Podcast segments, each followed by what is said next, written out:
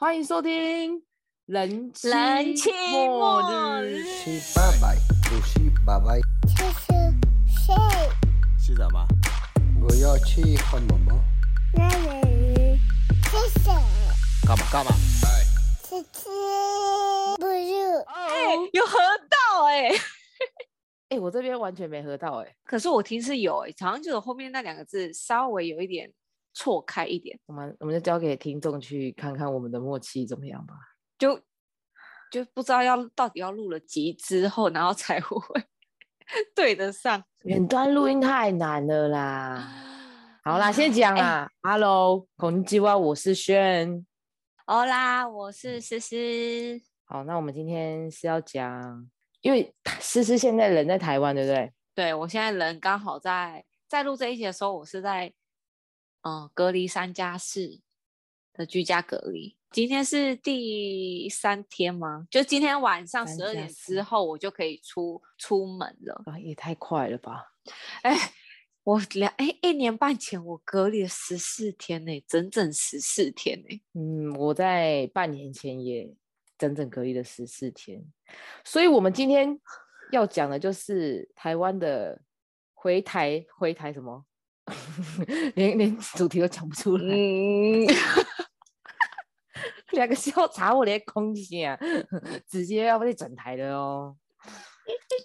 就是我们的隔离回台之旅，对哦。可是且哎、我真的觉嗯得现在改成三加四真的是非常的便民，因为毕竟现在台湾确实还比较多 比较多案例嘛，就是境外一路反而更少。啊，你三加四，你说你三你就可以踏出门啊，那四天你就是可以走来走去了。说真的，我也觉得这政策反而有点奇怪，对不对？我三天就是到了那一天不算，然后三天之后隔一天算开始算第一天，然后我第三天要有快筛的阴性证明，要出门第四天要出门的时候也要有快筛的阴性证明就可以出门，但是我还是要在同一个地方住剩下的那四天。哦，你懂那意思吗？就是你可以外出，但是你却要回到原来的住宿地点，你不可以更换地点。对，好像可以更换，可是你要更换的地方也是要那个地方本来就没有台湾居住在那的人住。你在讲什么啦？还没有没有家人居住在里面嘛，啊，对对对对，没有家人居住在里面的，就要一人一户就对了。对，一样是一人一户，就哦。像之前的，之前是十四加七嘛，对啊，可是之前的之前的后面那个七是你可以回家里住，对，然后现在是后面的四你不可以回家里住，你要一样住在没有人原本就住在那的，哦，所以反正不然不是要住原来的地方，就是要找一个也是很像可以隔离的一个地点，就是你不可以跟家人同住就对了。对。因为但因为我比较幸运的是，我没有去住防疫旅馆，因为有亲朋好友就是借给我们空屋住这样子。我跟你讲，思思两次回来都是爸妈朋友很给力，住在那个爸妈朋友家的旅馆里。我就是整什么旅馆？啊？不是旅馆呢、他的这个房子里，就是也不用花钱。对，我我上次半年前回来，我就整整十四天都住在隔离旅馆里面。哇，那个哎、啊，钱你那时候吃是吃是怎么办？都叫 Uber 哦。因为我想说，因为我还带了一个婴儿嘛，就他也不是婴儿，就一岁一岁多的小孩，然后他也要跟我一起吃，我想说算，那就订饭店里面的餐看看好了，反正出去就可以吃自己想吃的东西。结果不是十四天吗？然后七天后那个餐又再继续一模一样，我吃不下去。你说 两个礼拜的餐就是重复的，对，就一个礼拜以后，它会再度重复，而且我记得第一天早上的早餐是铁板面，下个礼拜的那个第八第天早八天上早上就是铁板面。我想说现在在跟我开玩笑吗？然后就晚上又来一模一样便当，而且都不就是上个礼拜的第一天晚上是排骨便当，下个礼拜的第八天晚上就是排骨便当，他也不会帮你换成鸡腿便当。我想说现在是哎开什么玩笑啊？你你为什么就是不能整整两个礼拜就是安排好？很难吗？很困难吗？哎、你们的那个就是你们餐饮还比那个幼稚园的还差哎、幼稚园至少一个月还会都不一样。对呀、哎、一个礼拜给我这样直接，而且我们回台湾就是是有期限的，然后每天给我吃一样就已经很难吃，然后还给我吃一样，我真的是吐血。我直接说，呃，那个我我不要订了。然后好险饭店是可以退钱的，他就把钱退给我，哦，退餐饮费。对我就叫 Uber，因为那时候我家的小孩就是他也才一岁多一点，又吃不多，然后他又要吃比较清淡，然后我就要跟他一起吃清淡一点，所以在餐点上面我是没有什么太多选择的啦。这方面我就真的比较幸运，因为我又是住在我家附近，所以就是一天午餐都有我们家人送。就是午早餐哦，大家有听清楚吗？午餐一 二三四五的五哦，不是中午的午餐哦，是一二三四五。他有吃早餐，然后再吃午餐，然后再吃下午茶，再吃晚餐，然后再吃宵夜的午餐哦。对，没错。哎、我那时候一个礼拜不夸张哦，上次回来的时候，对上次回来，因为这次我才刚回来三天嘛，我上次回来第一个礼拜，我整整胖了三公斤哎、当第一碟起啦，欸 我不夸张，早餐我才一拿到简讯，马上来说，哎、阿中午要吃什么？你知道吗？我早餐都差差不多六七点吃哦，然后我姐群主就说，哎、啊你中午要吃什么？啊，中午还没拿到，他们才刚去嘛，他们就说，哎、啊你下午茶要吃什么？就是无限循环。每天饮料就是每天喝至少两杯干好肥哦。因为我在里面，我就想说，因为我知道我在里面，我就是没办法自己做选择，所以我就还实施了那个一六八断食，我还瘦了快三公两公斤左右吧。哎、我觉得你很厉害，因为我真的太久没有吃台湾的菜，所以我是没办法像你这样什么一刚到台湾，然后你就没有吃很台湾的。对啊，你也是这样吃台湾的便当，但你就是不是吃你真的自己想吃的啊。怎么讲？因为我回来，我也被台湾的那个 Uber 那个价钱吓到啊！毕竟我还是活在那个两，就是之前那个世界里面，想说哦，鸡排快三十五吗？没有五十啊，啊，现在一片也要六十五啊，哎、差十五块差很多哎、饮料也那么贵，靠靠便当全部都超过一百块，想说靠腰，然后还要加那个运外送费，我直接想说算，我还是忍耐一下。因为我全部都是花我姐他们的钱，所以我都好像很无感。对，而且你还不用付外送费哎、哎，你妈煮饭都好吃。我以为我住我隔离的那个旅馆离我家非常的远，家人要送物资来还要骑大概快一个小时的车。也太远了吧？你不是你是住哪？因为我们我们我们我们是桃园人嘛，嗯然，后我的旅馆在林口，哦，真的很不方便。对啊，在比较北边，然后我家是在八的，是在桃园的算中间的地方嘛，嗯然后骑车就是来回可能要花一个多小时吧。嗯，那真的是，如果今天是这样，我家的应该也不会帮我送。对啊，虽然大家可能也不知道林口，但我跟你讲，林口很塞，林口很大家都知道啦，对啊，林口很塞。机场不是在那附近吗？没错，上那个什么中山高就知道那个林口有多塞，所以我家人也不可能每天都帮我送啊。哎、但我但我发现这次回来啊，我觉得那个就是飞机上的状况真的明显差很多哎、像是我不知道，我不知道你那时候，因为我是毕竟是在一年前回来，然后飞机上其实蛮空的，就是一年前是二零哎二零二一吧，好嗯，我我其实看久对到都忘2021记，久到都忘记了。对久到忘记二零二一的时候，然后我那时候其实那一整架飞机哦，可能不到四十个人哦，啊，是大飞机吗？是几排？大飞机几排？就中间有三个是人，没有是有头等舱的那种大飞机，然后只有四十个左右的旅客。对，而且是前后加起来哦，你就可以看到头等舱是空的，顶多有一两个人啊，然后再是好像商务舱嘛，然后再是豪华经济，然后再来经济舱。那经济舱是那种人家可以自己躺一排的那一种。我我知道，因为我我从福冈飞回台湾的时候，因为福冈也算是比较冷门的飞的地方，因为大家都会集中在大阪跟东京啦，嗯，所以我们那架飞机大概也才十几，可能不到二十个人吧，超空啊！就你后你你旁边的很人可能离你很远，而且你不觉得？我觉得就加上，哎，那时候是因为要隔离十四天，所以就更少啊人。对对，啊，这然后我这次回来，我跟你讲超夸张，因为呢，我们就是想到说，因为我们上次有有升级舱等，就是有做豪华经济舱这样，反而上一次做是豪华经济舱是满的，嗯。然后我们就想说啊，那我们这次就选经济舱就好了。嗯。我跟你讲，就是一个非常大的错误，因为超级满。啊，升级反而会比较好。对，啊，来不及不能升哦。嗯、因为也没有位置，然后如果还要再升更好的，你知道也太贵，所以我们就想说，好，那就就是一样在做经济舱，啊，旁边都冷，然后哎、真的旁边都是人哦，然后去年我回来的时候是还会有看到那种全副武装啊，带 穿那种那种防防护衣，然后我一定要分享，我那时候防护衣，对我那时候我是跟阿兰一起坐嘛，然后那个豪华经济就是两个人的位置，嗯，嗯然后我那时候后面坐着一个儿子，然后我的左手边坐着一个妈妈，就他们两个是家人，就对了，他们两个就是穿着从头到脚包包紧紧的。然后最让我很生气的是，因为我们是从旧金山飞台湾，旧金山飞台湾要十二个小时，他们全嗯程不吃不喝哦，连小孩也、就是小孩多大、啊？小孩蛮大的啊、至少有哦十六哦七岁哦的那一种，就那种空服员我就会想说那里动一点啊，对，然后第一餐我就觉得啊，他们可能是就不饿，因为我们通常上飞机前，因为我们做的是 UA，然后餐点不会嗯太好吃，所以我们都会在机场先吃东西。然后我想说啊，第一餐他们可能就是不饿，嗯，然后 UA 好像会提供两次的餐，然后中间还会再提供一个点心，就对了。然后他们都没吃哦，然后到最后已经快到台湾，你还会再吃一次早餐。然后那个空服员就推车过来，他说啊，那你们今天早餐有什么什么？你们要吃什么？他们说哦，我们不吃。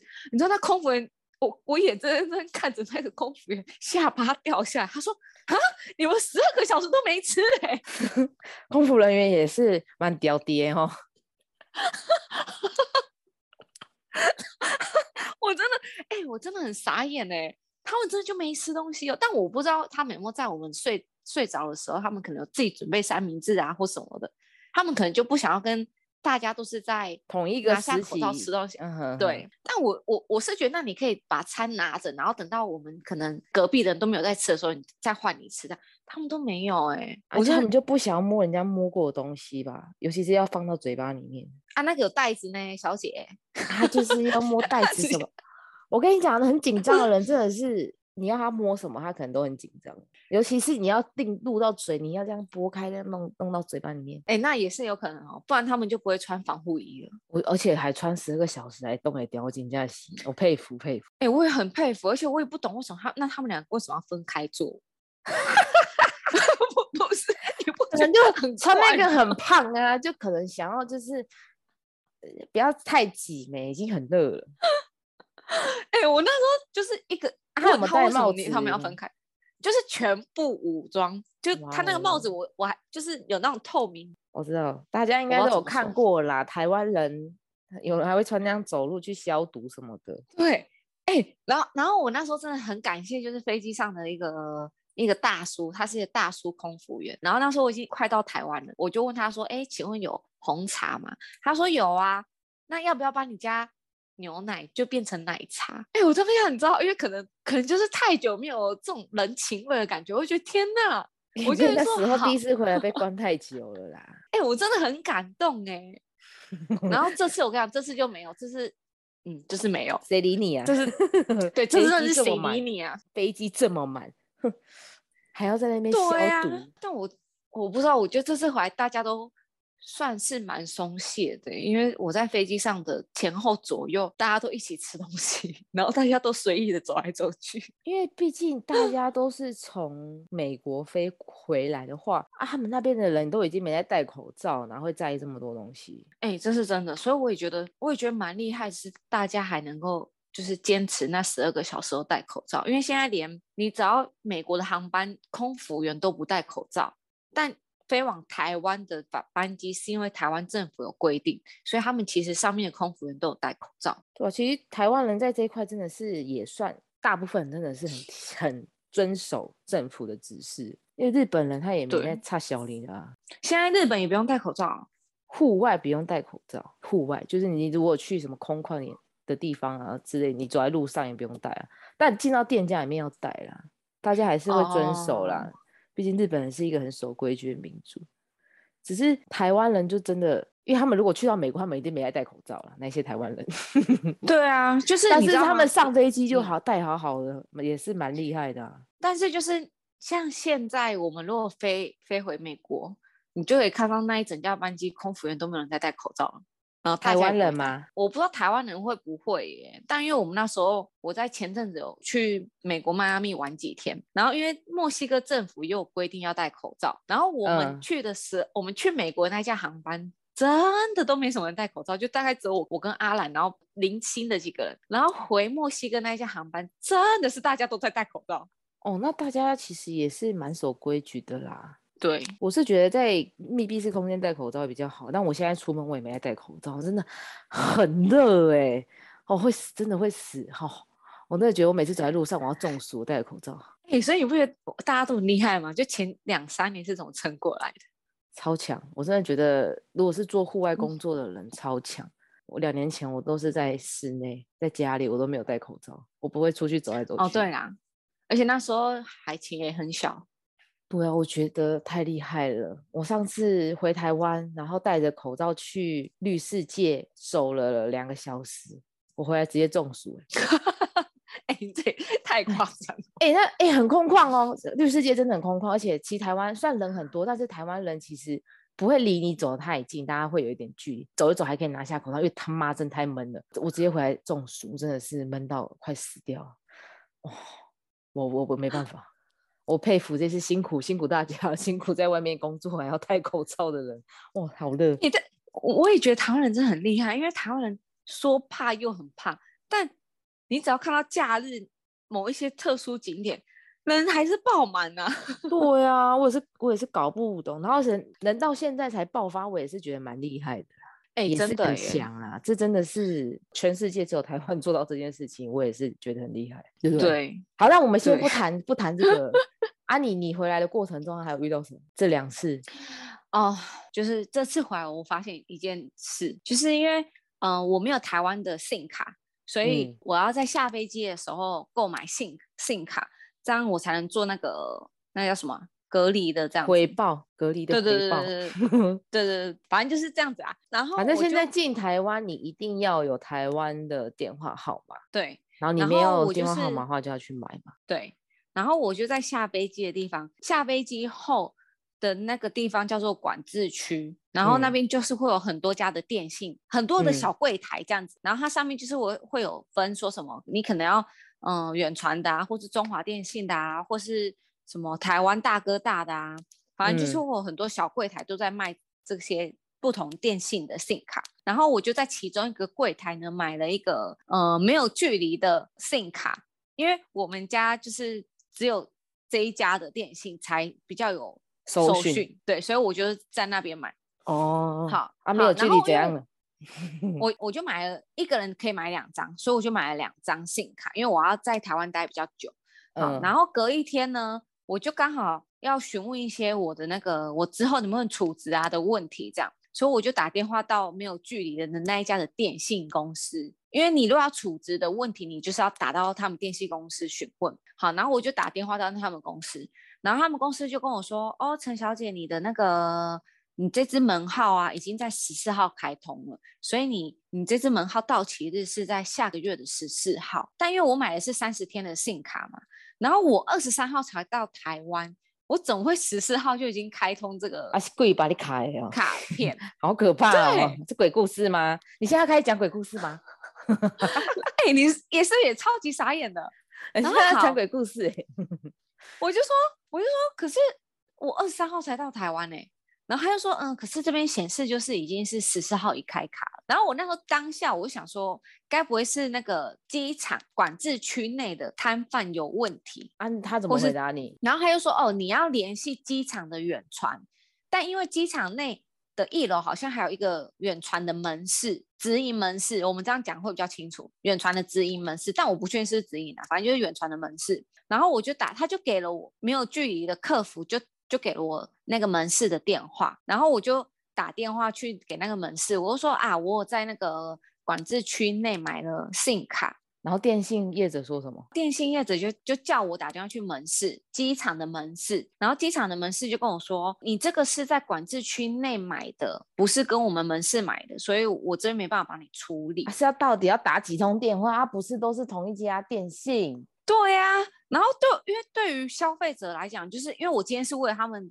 的这个品牌我才去买的嘛，对啊，那我不懂为什么会有这么多，好像哦，你要打给谁谁谁，你要打给谁谁谁，对啊，那那对，啊，今然后外国人怎么我办？我就不懂啊。然后好，他就那个门市就给了我管制区内的贩售业者嗯的电话，然后我一整个早上吧都在打，都没有人接哦。他们说啊，可能是因为什么没有班机还是什么之类的，但他们又说什么啊，他们今天会上班了，因为一整天都会有班机这样子。反正他们说法就是很奇怪啦。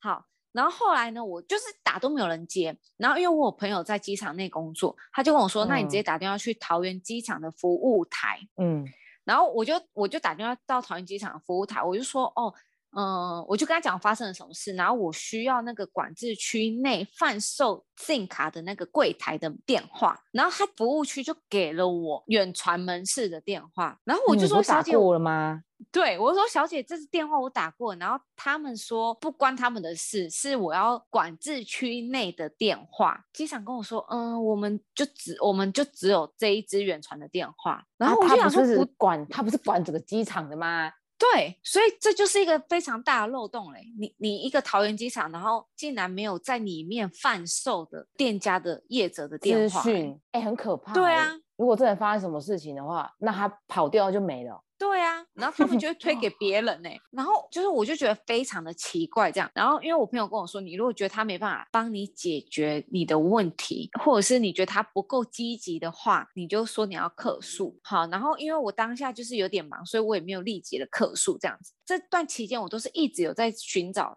上面的那个我到底要联络谁这样？然后因为他们当他们那时候我在办门号的时候，他们有给了我一张纸，然后上面的纸也没有特别的很明显说他们是哪一家业者在卖，他们就是一个很像就是一个跟你说哦，你如果要储值啊什么之类的一些你知道小细节的东西，就是哦你如果要储值，你就要打七七七啊什么之类，然后你这骤支啦，对对对对对对，嗯，然后我就他们也没有电话哦，上面没有任何的电话，然后我就刚好看到一个诶赖，然后我就加了那个赖。然后那个赖呢，他又说什么哦，我们十点多之后才开始营业，然后就是你可以留下联络资讯，然后我们会再帮你处理。好，反正就是这当中我就是一直都还有在四处打电话，然后到了十点多，哎，嗯终于那一个业者有打电话问我说我发生了什么事情这样。嗯，然后我们现在就是在处理那个 SIM 卡的问题，这样，因为就是时间时间跟我购买时间完全不相同。啊是要怎么然后我要解决啊？因为它不是远传，不是贴给经销商啊，经销商要怎么办？我跟你讲，这也是真的一个非常离奇，但真的是会讲超久的，因为我们昨天还竟然还跟那个贩售业者，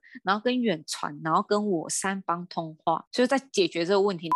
你要讲没有距离的，人家逼逼啦，靠腰，我逼讲出来了，。好，就是没有距离。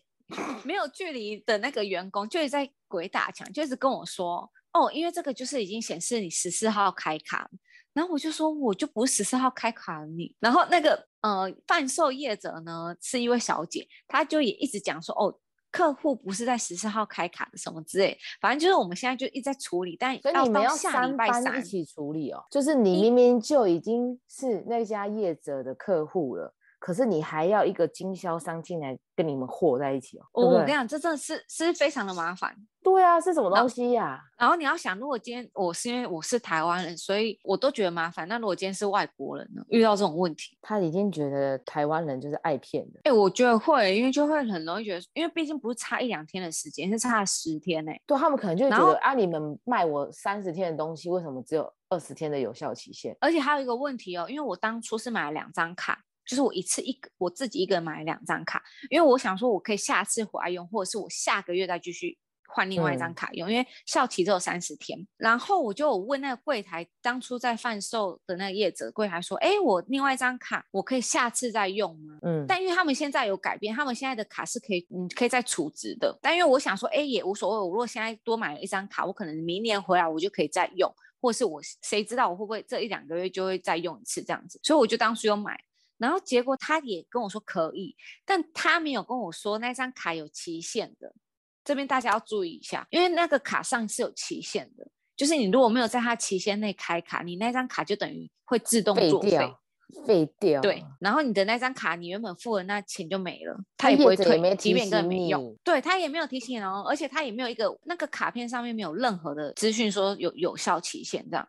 啊，可以请问一下，你办卡的时候有花很久时间吗？呃，其实没有哎、但排很长的队伍。哦，应该也只有国外回来或是外国人需要手续啦。但是大家可以分享很多人好像很需要哎、很多人好像很需要，因为真的是非就是我看那个航班基本上真的是没有在排队排，嗯，有哦，因为我觉得大部分人都是住长期住国外，也是啊，这个时候飞来飞去就是基本上都是旅长居国外居多啦。对，然后因为现在改成三加四嘛，所以就是你知道，嗯，大家就觉得哎、可以回来，终于可以回来了。对对，好麻烦哦。所以这边要提醒大家一下，就是真的大家要问清楚，不然的话，你就像我这样到现在还在处理那个 SIM 卡的事情。回来第三天了，求助无援。对啊，然后我觉得这是一个桃园机场非常大的漏洞，他们竟然会不知道在里面贩售业者的资讯，这真的是非常离奇耶。那我也觉得很可怕欸。如果他真的整个跑掉，你你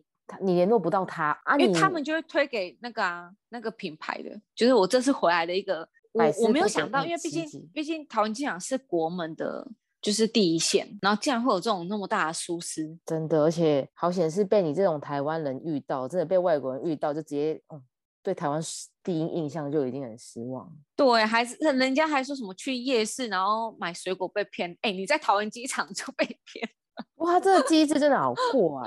然后我就有反映了一下给桃园机场，但我现在还嗯没有收到他们的，因为我觉得这个不是我今天遇到问题，因为一定会有别人也会遇到，嗯，所以我就是有反映了一下，但我现在还没有收到他们任何回信啊。如果有后续的话，我再通知给大家。好啦，希望诗诗的故事可以让大家有个警惕，然后分享给你可能要回国的朋友们，要小心注意。对呀、真的希望大家都不要遇到这种鸟事啊，因为我觉得这真的很鸟哎、这种事。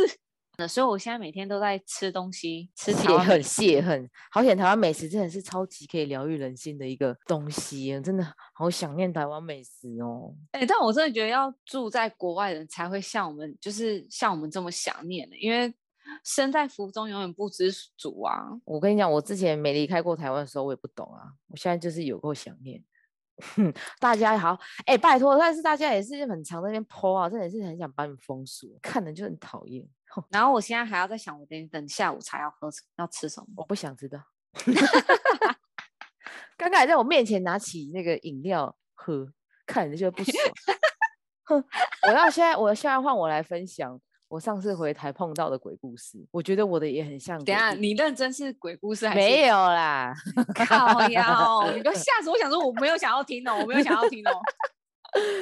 毕竟带 嫩婴回台就是一个鬼故事了吧？他也不是好嫩婴，那你对两个月的小孩，也算嫩婴呐、反正活蹦乱跳的时期。对，因为他就是刚会走路，然后我的我的家人也没看过他嘛，我想说牙一咬，我去年十二月的时候就带他回台湾见台湾家人，那他刚好在回台前两个礼拜有发一次烧，你知道小朋友发烧就是本来就是很很容易的事情，嗯，然后他也好了，就可能只是微会有点 或是有点小鼻涕而已这样，然后在登机前不是都要填一个表单吗？对不对？什么路径、对，就是他会检调查什么查的，对啦。你的 身体状况，然后你在这两个礼拜内有没有发生什么事情？看，我就帮我儿子填的时候，想说，我怕我儿子会突然在那边大咳嗽啊，然后人家想说，哦哦，你怎么没有写你？我要罚你钱。我想说，算了，现在已经好了，但我还是写说，哦，他有点微咳咳嗽，然后流鼻水这样，然后就这样飞飞，然后就也平安无事的抵看到台湾国旗抵达台湾，觉得很感动，儿子整路也没吵，觉得哇天呐，也太幸运了吧。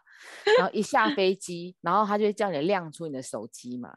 然后我就开始听到有人喊，因为那时候我也根本都不懂哦。我现在回想起来就觉得很好笑，就开始他们就开始这样子喊说一个橘灯，然后他们就说一个橘灯，一个橘灯，就这样子传过去。我想说现在是在干嘛？然后我就想说在哪里的时候喊的？我一下飞机出那个闸门，他们就要开始看啊，你就出那个、那个哦通，就是飞机连接到那个嗯哼哼，的那个通道出去之后，他们就会开始看一个橘灯，一个橘灯，一个橘灯，那喊我想说直接画瞎啦。然后因为我还要背儿子，把他背着，然后我行李又超级重，就很累。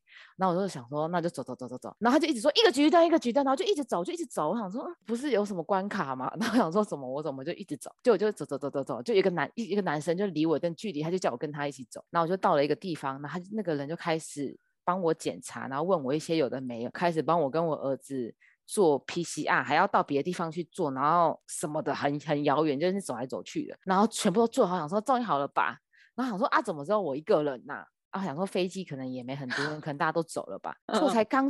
刚坐下来，那个工作人员就过来跟我说：“哦，不好，小姐，不好意思哦，因为那个你是橘灯，就是你的小朋友有那个咳嗽啊，然后流鼻水的状况啊，所以就是你今天可能要去那个防疫隔离中心哦。”我说：“哈，你们那时候回台师也要做就是阴性证明才能上飞机啊？对吗？要啊，现在也要吧？对对，现在也要，现在也要。对啊，一我想说可能对不同国家，嗯，因为我也有，而且我小孩其实可以两三岁以下，好像可以不用做 PCR 检查。哦，会不会是这样？然后他们没有，然后是我的有做，我小孩有嗯做，也有证明。我跟你讲，那证明上飞机以后就是一张废纸，好不好？进你入境没有人在看那张纸，他只是上飞机给工作人员看，算了，就这样。反正我就被通知说我要去住那个防疫中心。我说啊，我的旅馆订好了。他说呃，就可能要我，但我觉得他态度蛮好。他说嗯，可能要请你联络一下那个你的旅馆，说可能帮帮你保留下。那你的小孩就是今天会再验一次，然后隔天结结果出来他没有问题的话，你们就可以回到你的饭店喽。啊 然后啊，就这样啊，啊不然怎么办？那我就跟着那个人一直走。我跟你讲，你从头到尾走在那个陶机有多大吧？而且又很空，现在又很空。背了一个音，然后我手上拿了超多行李，没有人会帮你从外面进来，他们不能碰你的东西。我就在那边一直扛，一直扛，一直扛，扛到那个行李的时候，因为我里面有放了两包婴儿副食品，里面有有含肉，我要把它抽出来丢掉。然后我儿子，我就把我儿子放下，因为我没办法背着他做这些事情。你知道那个人他也不敢碰我儿子，就那种我儿子那边乱跑，你知道吗？很怕他的手被那个卷到，被尬到，然后我就快发疯了，东西很多很烦。OK，终于走出走出那个淘机的那个出境大门，我也觉得很奇怪，它它有一条就是给要去隔离中心的人走的，然后有一条嗯是给就是要去一般隔离者走的。哼，所以我就走在特别通道里面嘛，因为我要帮人家寄东西。我想说，天哪，我要去隔离中心，我是也不能寄东西。我说可以寄东西，他就说可以。那我就觉得很奇怪、欸，就是你们明明就不能碰我的东西，然后我还走在特别通道里面，但是他们却让我去寄我的东西、耶。嗯，这就是他们很多矛盾的地方哎、对，我就觉得很奇怪。你今天我都已经走在特别通道，我就说那我可以去寄。他说好，那他就把那个就是通道就是打开，然后让我通过去寄东西。然后我就我说我可以领钱，他也说可以，所以我又走走去那种一般人的道路上面，然后去领钱。我就嗯满脑子问号。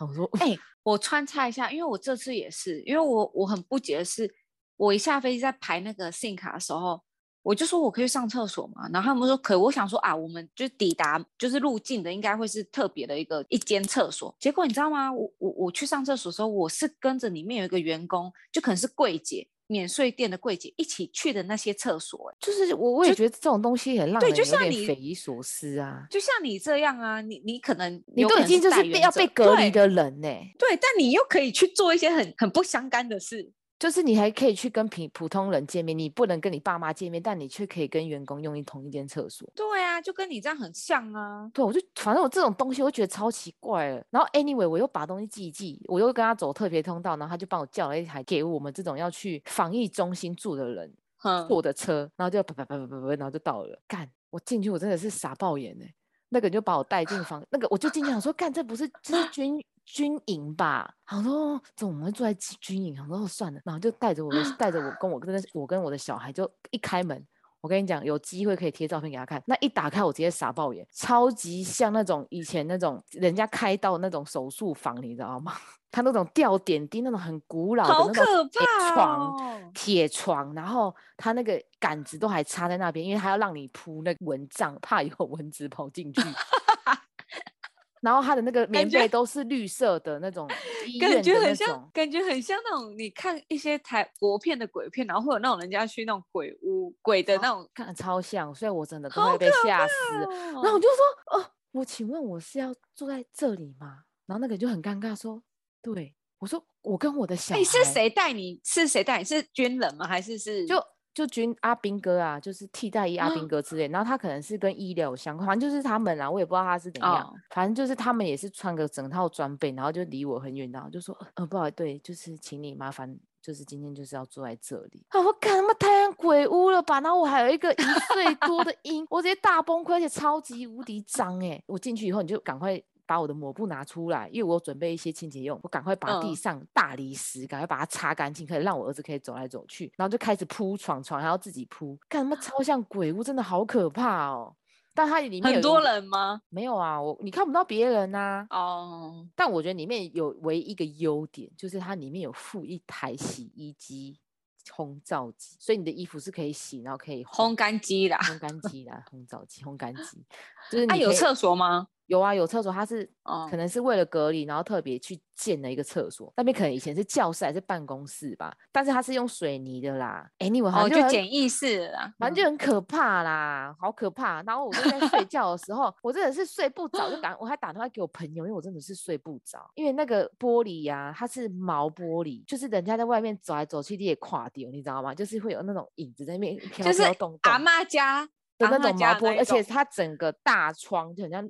虽然没有到落地，但它整个很大面全部都是那个毛玻璃，就是很像马马赛克这样子。对对，然后我就很想，因为他们有那个专线嘛，我就很想打电话给专线说，可不可以请你们拜托人找一个人 来外面站站在我我的外面啊？可是我真的太熟，我想说他们也很辛苦，我就没打，我就是抱着我儿子，就是睡了那一晚。你是怕什么？你是怕有人怕鬼啊，怕有鬼，看那边超像鬼屋的，很像很怕有鬼，我就赶快抱着，虽然我有婴儿好像也没办法保护我，但我要保护他，我很害怕有那个鬼跑那个影子超可怕，超可怕，超像鬼屋，我真的是被吓烂。然后结果隔天我儿子就阴性，所以我们就被放出去了嘛。那我被放出去，我在那边左看看右看看，我跟你讲，我是住在一楼的最第一间，好像我隔壁也没人，所以只有我一个人跟我儿子。好可然后我想说，哦好险！那前一天晚上我不知道，就是睡的那一天晚上我不知道我的我的环境是这样，要不然我可能真的是会岔离我。可是你到那一天你是都看不到吗？不然你怎么会就你也没没注意到？因为你也不知道等一下会不会有人会来啊，哦，对啊，就你也不晓得哎，但那个那里面吃的好吗？啊，就很普通啊，就是便当啊，对。为什么我觉得你的你你你 你你好像很可怜？哎，真的很可怜，那真的很可怕啊。然后你你住一天了，你还要把所有的行李拿出来，因为你带婴儿，你的东西就在行李里面，你要把它拿出来。然后他要走之前，你要把赶快快速的把行李全部塞进去。哎，那、你是隔天一早就就出出没有就换了吗？到下午吃完，我记得是有吃完午餐才被放出去。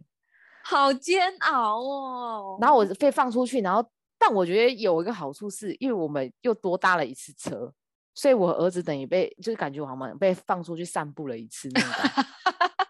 哎、你你很会安慰你自己，对，跟我说因为我儿子比较就是没有这么躁动，就是因为他有在看到外面的车子，所以他在车上一直哭啊，这也不重点。反正我就到了我自己的旅馆，我想说，天哪，我的旅馆也太高级了吧！我就 因为前一天做的太对可怕，了，所以我就很感有感恩的心，我就觉得我的回我的回台之旅真的是我有我有很这个。坎坷哎、我真的觉得很可怕，好可怕哦！所以就是有阴影。那个人还人家还说，哎、那个防御中心是不用，那时候好像不用钱，还是很便宜，我也忘，反正就是很便宜，不然就是不用钱的。我想说，干、嗯我我要花钱的，我才不要在鬼屋里面，妈吓死人了。哎、可是你没有去过，因为网络上其实前阵子比较少找到这些资讯。哎、如果你没有去过，我们就是也没有人会知道里面大概长什么样子、哎，其实每个县市都不太一样啦。桃园市就真的很像鬼屋啦，干嘛吓死我了？还大一个音 哇！我我也我我也我也不 是叫大家要说谎哦，但是如果你的小孩啊，就是流着鼻涕，然后就是他一直都是那种状态的话，其实你可以不用舔啊。但是还是要诚们实哦，还是要老实哦。我们现在是在教大家做不对的事吗 还是大家还是要诚实啊。但是就是你就是会发生这些事情，还是希望可以赶快不需要隔离啦，可以赶快回台湾，不要再隔快离了。了啦，快了啦！现在都三加四了，我觉得很快，对，希望大家也可以赶快出国，然后可以赶快回家看家人，真的。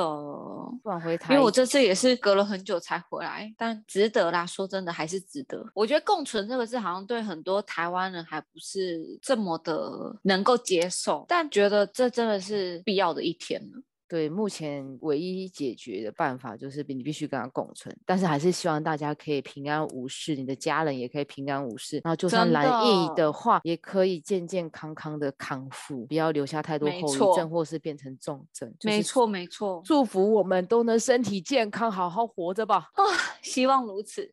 大家一起加油喽！对呀、就谢谢大家收听我们这一集，我们也就是聊一下我们的那个奇怪的回台。回台之旅，谢谢大家收听哦！如果喜欢我们的话，请记得按订阅。开启小铃铛，哎，有吗？嗯我没有小铃铛了，不要乱讲。好啦，就这样，马丹呢？丢。